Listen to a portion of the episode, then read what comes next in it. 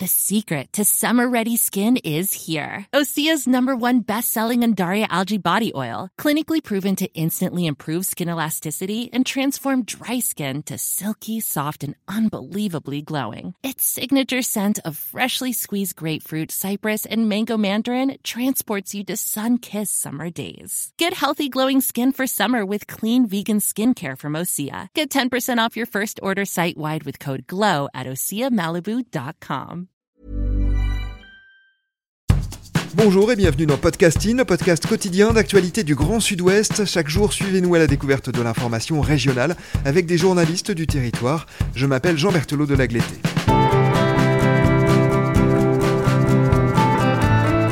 Les séries audio de Podcasting, Girondin de Bordeaux, un monument en péril. Cette semaine, Podcasting passe en mode Noël et vous propose une série de 5 épisodes entièrement dévolus aux Girondins de Bordeaux. Ils accompagnent l'interview exclusive que nous a accordée Pascal Rigaud, possible repreneur du club. Une interview que vous pourrez retrouver sur notre site et sur toutes les plateformes d'écoute. Cette semaine donc 5 épisodes pour raconter l'histoire de l'un des plus grands clubs de France, même s'il est quelque peu retombé dans l'anonymat ces dernières années. Nous parlerons aujourd'hui de sa genèse, nous aborderons la décennie en or des années 80 dans le deuxième épisode, avant de parler de la période 90-2010 dans le troisième volet. Nous consacrerons ensuite un épisode à ce qu'il s'est passé depuis 2009 et à l'actualité des Girondins, avant un dernier opus dédié aux supporters de ce club. Premier épisode donc de notre série, nous allons parler de la naissance du club et de son premier siècle d'histoire avec un journaliste qui a coécrit trois livres consacrés aux marinés blancs, parmi lesquels L'Escure et les Girondins aux éditions Sud-Ouest. Bonjour Laurent Brun. Bonjour à toutes et à tous. Ces livres, je le disais, vous les avez coécrits avec un autre journaliste, Julien B. Un mot d'abord avant d'entrer dans l'histoire du club sur ce que représentent les Girondins. On a l'impression que le club rayonne sur toute une région, ce qui n'est pas toujours le cas ailleurs. C'est une impression justifiée selon vous? Alors, c'est une impression justifiée. Néanmoins, euh, c'est quand même, je pense, malheureusement de moins en moins le cas, euh, parce qu'il faut quand même rappeler que dans la région, il y a, des clubs pro aujourd'hui. Il y a les Girondins de Bordeaux qui évoluent en Ligue 1, mais il y a aussi euh, le Pau FC et les Chamois Niortais, la région Nouvelle-Aquitaine. Donc c'est vrai que théoriquement, Bordeaux est le club phare. Toutefois, depuis, depuis quelques années, on sent quand même que les, notamment les jeunes joueurs euh, ben, arrivent à franchir la, frontière espagnole pour aller rejoindre et garnir les rangs de la, Real Sociedad, de l'autre côté des, euh, des Pyrénées, qui a, qui a, lui, ce club-là, euh, misé beaucoup sur la formation des jeunes du Pays Basque, de toutes les provinces du Pays Basque, mais aussi du Pays Basque français, et qui n'hésite pas à venir récupérer des joueurs, entre guillemets, de, de, la formation française pour, pour les intégrer dans ces, ces académies. On l'a vu notamment avec Antoine Griezmann. Au-delà de ça, euh, les Girondins doivent représenter le club, doivent être le phare, euh, le club phare pardon de la région. Et, c'est vrai que je pense que les dirigeants aujourd'hui essaient de travailler de nouveau euh, sur ce procédé-là pour que pour que les jeunes, notamment issus des clubs du cru, puissent intégrer un jour les rangs des Girondins de Bordeaux. La Real Sociedad que vous citiez, qui est le club de Saint-Sébastien. Alors venons donc à la genèse du club et d'abord du club Omnisport, hein, qui naît en 1881. Dans quelles circonstances? Oui, c'est un, c'est vrai que c'est un club omnisport. Raison de le préciser parce que je trouve que ça a son importance parce que c'est un, euh, ça correspond, euh, ça correspond euh, à la période qui suit la guerre 1870 où ben on en a marre de se, de se taper dessus. Hein, Excusez-moi pour l'expression un peu triviale, mais on essaie de faire du sport, on essaie de d'ouvrir aussi le sport aux populations qui n'avaient pas forcément accès. On propose aussi la gratuité des activités. C'est vrai qu'au départ c'est plus axé sur les catégories de de, gentlemen, de sportsmen. Et effectivement, à Bordeaux, il y a, un vivier et on commence à pratiquer euh, le sport, le, tennis par exemple, le lawn tennis on l'appelle, euh, l'aviron, euh, des sports comme ça, le rugby aussi. Et petit à petit, on glisse aussi vers le, vers le football qui arrive notamment dans les, dans les ports français, qui arrivent hein, du, Royaume-Uni. Et, et, petit à petit, les Girondins de Bordeaux Omnisport bah, commencent à accumuler plusieurs sections. il y a aussi plusieurs clubs de foot à Bordeaux. Donc effectivement, les Girondins de Bordeaux Omnisport, c'est 1881, mais euh, les Girondins de Bordeaux Football Club euh, arrivent un petit peu plus tard, puisqu'ils seront, euh, ce club-là sera issu de la fusion de plusieurs clubs du cru, et, nous aurons en 1936 le, la première saison effectuée sous licence amateur pour les Girondins de Bordeaux, et en 1937 sous licence professionnelle.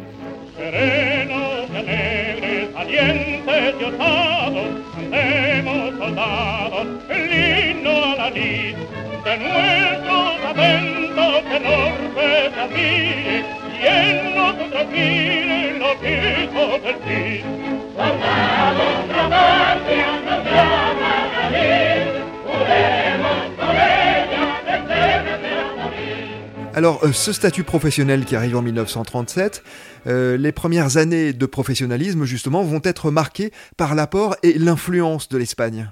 Exactement, on en parlait euh, concernant le Real Sociedad, ben, y a, de Saint-Sébastien, il y a, beaucoup de joueurs qui, viennent tenter leur chance en France, notamment de la Real Union à Irún et de la Real Sociedad, qui en 1935-36 commencent à arriver, et, et c'est pas non plus qu'une coïncidence, parce qu'on sait qu'il euh, est possible qu'une guerre civile éclate en Espagne, et ce qui va arriver en 1936, donc euh, certains joueurs vont être contraints, forcés, et certaines familles même, de quitter le pays, soit parce que ben, de 36 à 39, il y a des bombardements, et c'est notamment le cas dans le Pays basque espagnol, où beaucoup de, beaucoup de familles euh, franchissent les Pyrénées euh, pour venir euh, à Bordeaux, pour venir à Pau, pour venir dans, la région, euh, n'ont pas le choix que de, que de fuir les bombardements. Et il y a une autre catégorie de population espagnole qui vient, notamment les républicains, et notamment des gens qui arrivent de, Catalogne espagnole, qui eux sont, chassés par le pouvoir qui est en train de se mettre en place, donc ils sont aussi sous les bombes, mais en plus leur étiquette politique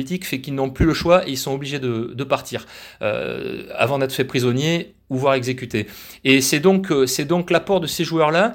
Euh, alors certains arrivent directement à Bordeaux, d'autres sont cantonnés dans des, euh, dans des camps, on va pas dire de concentration, mais ça y ressemblera par la suite, dans des camps C'est le nom qu'ils portent hein, d'ailleurs à l'époque. C'est le nom qu'ils portent. Mais au début, c'est vrai qu'on dit pas forcément comme ça, on dit camp de, de prisonniers, camp de réfugiés à la base, notamment dans le camp de Gurs près de Laurent-Sainte-Marie. Il y en a un autre côté Rivesaltes.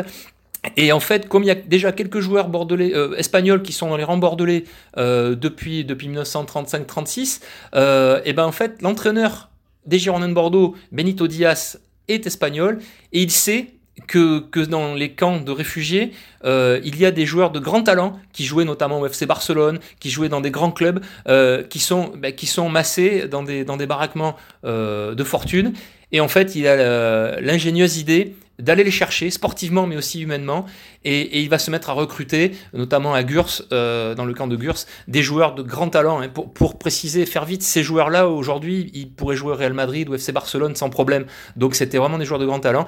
Et ils garnissent les rangs des Girondins de Bordeaux avec des footballeurs du cru aussi qui sont très bons euh, notamment euh, René Galis des joueurs comme ça. Et, Bordeaux lors de sa première saison en amateur en 1936 ravit le titre de champion de France amateur et passe professionnel en 37 et avec l'apport de ces joueurs jusqu'en jusqu 1939-1940, les Girondins de Bordeaux gagnent leur premier titre officiel professionnel en 1941, la Coupe de France à Paris.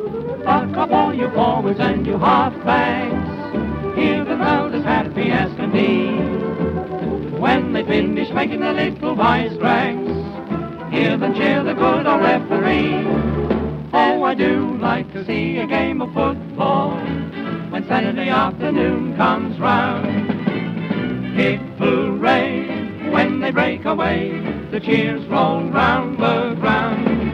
Oh, I do like to see a game of football, it's upon my soul. The best team wins, but all the fun begins when our side scores a goal. Et cette histoire des réfugiés espagnols dans la région, on l'a notamment euh, largement traité dans le tout premier épisode de podcasting consacré à la base sous-marine et à sa construction. Laurent, après la guerre, Bordeaux reprend en Division 2, le club remonte en 1949 et dès la saison suivante réussit un premier fait d'armes en championnat, un deuxième fait d'armes après la Coupe de France que vous avez évoqué à l'instant. Et il est d'ailleurs le premier club à réussir cela. Exactement. Il est sacré champion de France l'année de sa remontée en première division. Euh, vous l'avez dit, en 1949-1950, avec une, génération de joueurs extraordinaires que sont les, les, les Galis, les Iatek, enfin ces, joueurs-là qui sont, qui sont des, des légendes à Bordeaux.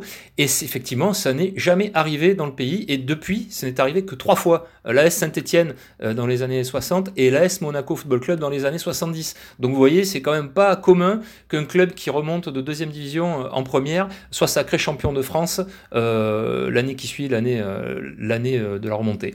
Et c'est vraiment une prouesse incroyable. Et, ces joueurs-là, aujourd'hui, ont laissé un souvenir, même si ça fait quand même 70 ans, un, souvenir impérissable à Bordeaux et dans l'histoire de ce club. Et ça, ça a forgé effectivement l'identité de ce club. Et il faudra attendre les années 80 et, la génération Giresse pour que les, les Girondins soient de nouveau sacrés champions de France. Donc il a fallu attendre quand même un bon moment. Ils ont laissé un tel souvenir que pour beaucoup de supporters, le Stade de l'Atlantique, qui héberge aujourd'hui les matchs des Girondins de Bordeaux, ne s'appelle pas Stade de l'Atlantique. Comment s'appelle-t-il pour eux? Alors pour les supporters, effectivement, c'est une, c'est une version officieuse, hein, ça n'a jamais été validé. C'est le Stade René Galis, René Galis dont nous parlions, euh, qui, est un, qui est un joueur emblématique des Girondins, qui aussi, au-delà de ses capacités de footballeur, il a été international en équipe de France, a d'autres, d'autres valeurs et a combattu l'ennemi aussi en s'engageant euh, dans les forces françaises, euh, notamment, il a été notamment du débarquement en Provence, et, c'est aussi, ce sont ses faits d'armes, il a été blessé au combat par un éclat d'obus dans le mollet notamment, ce qui ne l'a heureusement pour lui euh, pas empêché de poursuivre, de reprendre la carrière de footballeur professionnel par la suite. Et donc il y a des valeurs fortes. Il y a René Galis incarne ces valeurs, celles qui sont aussi les Girondins de Bordeaux, et ce n'est pas pour rien que le vote des supporters organisé notamment par les ultramarines est désigné ce joueur-là voilà, pour, pour porter le, ce nom, pour donner ce nom euh, au stade, au Matmut Atlantique, qui reste officiellement le Matmut Atlantique. On reste sur euh, l'équipe de ces années-là, parce qu'en 1950, et c'est une histoire un peu oubliée aujourd'hui, mais Bordeaux manque de peu une consécration européenne en Coupe latine. Exactement. C'est un tournoi qui se dispute euh, à Lisbonne, et les Girondins ont bien failli arracher une, une Coupe d'Europe en 1950, et, et ça s'est joué à peu de choses au cours d'un match contre, contre Benfica. c'est un match qui a dû être rejoué, et à l'époque, vous savez, il n'y avait pas droit au remplacement. On avait des blessés, ben, on jouait euh, soit blessé, soit sans le joueur, mais on ne remplaçait pas. Et s'il y avait match nul, ben, prolongation. Et s'il y avait de nouveaux matchs nuls, on rejouait le match. Et si c'était encore match nul, ben, ça se jouait euh, euh, ben, au tirage au sort. Enfin voilà, c'était au finish. donc c'était compliqué. Et les Girondins ont perdu de la sorte. Alors le tirage au sort, c'est à la pièce, c'est quand même dur. Et au finish, c'était aussi celui premier qui marque qui a gagné. On a appelé ça après la, mort subite, quelques décennies plus tard. Mais effectivement, les Girondins auraient pu euh, remonter en Division 1, être champion de France et être champion d'Europe. Voilà, c'était des bonnes bases quand même pour la, pour la suite. Et c'est un, regret, mais le parcours était, euh, était tout à fait honorable à cette époque-là. Et ça aussi, ça, ça s'inscrit dans les heures glorieuses du club. Et ce parcours-là de remonter de D2 en D1 et jusqu'à être champion d'Europe, c'est quasiment inédit, euh, euh, puisque à ma connaissance, seul Nottingham Forest a réussi une telle prouesse dans l'histoire du football européen. Oui, Nottingham Forest qui compte plus de titres de, de champion d'Europe que de champion d'Angleterre. Pour revenir aux deux décennies suivantes pour le le club des Girondins de Bordeaux, eh bien, elles vont être beaucoup plus compliquées. Hein. Il y aura des descentes en D2, des saisons moyennes, deux finales de Coupe de France tout de même, mais aussi quelques révélations et de futurs grands joueurs qui pointent le bout de leur nez. Oui, des finales de Coupe de France, certes perdues, mais, mais quand même, euh, les années 60, Bordeaux joue aussi la, Coupe d'Europe face au Borussia Dortmund, et des joueurs qui émergent, notamment, ben, on pense au plus célèbre peut-être d'entre eux, en tout cas virtuose, euh, Roland Guillas, que, l'on salue. Euh, Roland Guillas qui a, qui a au football jusque même après la, la retraite et qui, qui est devenu international, que l'on appelait le, petit copa. Ce n'est pas pour rien, c'était affectueux. Ça a été un peu compliqué pour lui au départ euh, d'entendre ça, mais il a joué avec Raymond Copa aussi en équipe de France et, euh, et finalement ils s'entendaient très bien. Ils ont, ils ont joué une ou deux fois ensemble et ça, ça a donné une association du, feu de Dieu. Et, et Raymond Copa qui, qui a toujours respecté aussi Roland, Roland Guillas, qui était lui aussi qui est toujours une figure emblématique des, des, Girondins de Bordeaux, un meneur de jeu incroyable qui faisait briller les autres, qui était capable de marquer une, une patte magique, euh, un superbe, superbe joueur digne des, des plus grands que le, que le pays ait pu produire.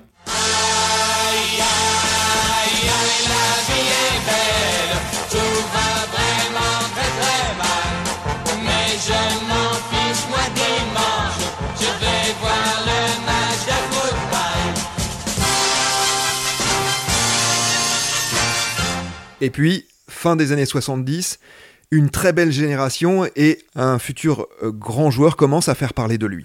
Et oui, les années 70, alors euh, là on est un peu moins dans le fast, on fait aussi avec euh, beaucoup de joueurs issus de la, formation du club. Faut, faut, le dire, dans les années 70, les Girondins luttent plus pour le maintien que pour les places européennes.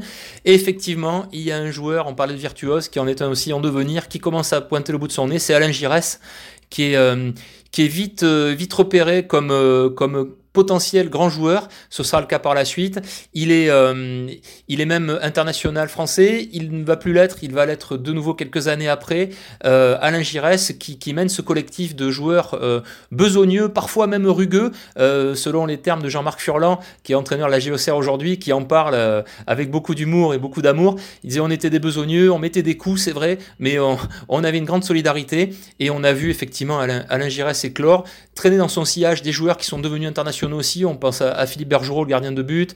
On a eu Jean-François Domergue. On a eu beaucoup, de joueurs jusqu'à ce que, effectivement, le, euh, le club se structure un peu plus et que le président, euh, le futur président Claude Bess, qui était trésorier du club, donc prenne le, le rôle de président et se dise ben, qu'il allait créer une, grosse, grosse équipe ou recréer une grosse équipe au, au Girondins de Bordeaux dans les années 80 pour flirter avec les, meilleurs clubs français et les meilleurs clubs européens. Eh bien Laurent, on aura euh, justement l'occasion d'explorer tout cela demain. L'épisode du jour se termine en 1979. Nous sommes à l'aube d'une décennie en or pour les Girondins que nous aborderons avec vous dans le deuxième volet de cette série. Merci beaucoup Laurent Brun d'avoir été avec nous. Je rappelle le titre de votre livre coécrit avec Julien Bay, L'escure et les Girondins aux éditions Sud-Ouest.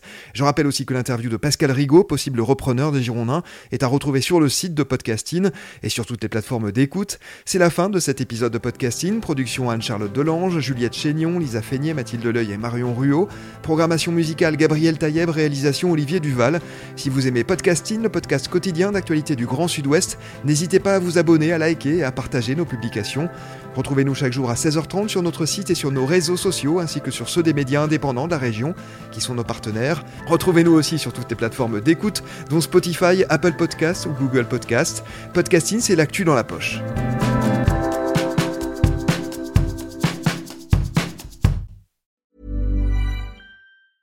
The secret to summer ready skin is here. Osea's number one best selling Andaria algae body oil, clinically proven to instantly improve skin elasticity and transform dry skin to silky, soft, and unbelievably glowing. Its signature scent of freshly squeezed grapefruit, cypress, and mango mandarin transports you to sun kissed summer days. Get healthy, glowing skin for summer with clean vegan skincare from Osea. Get 10% off your first order site wide with code GLOW at OseaMalibu.com.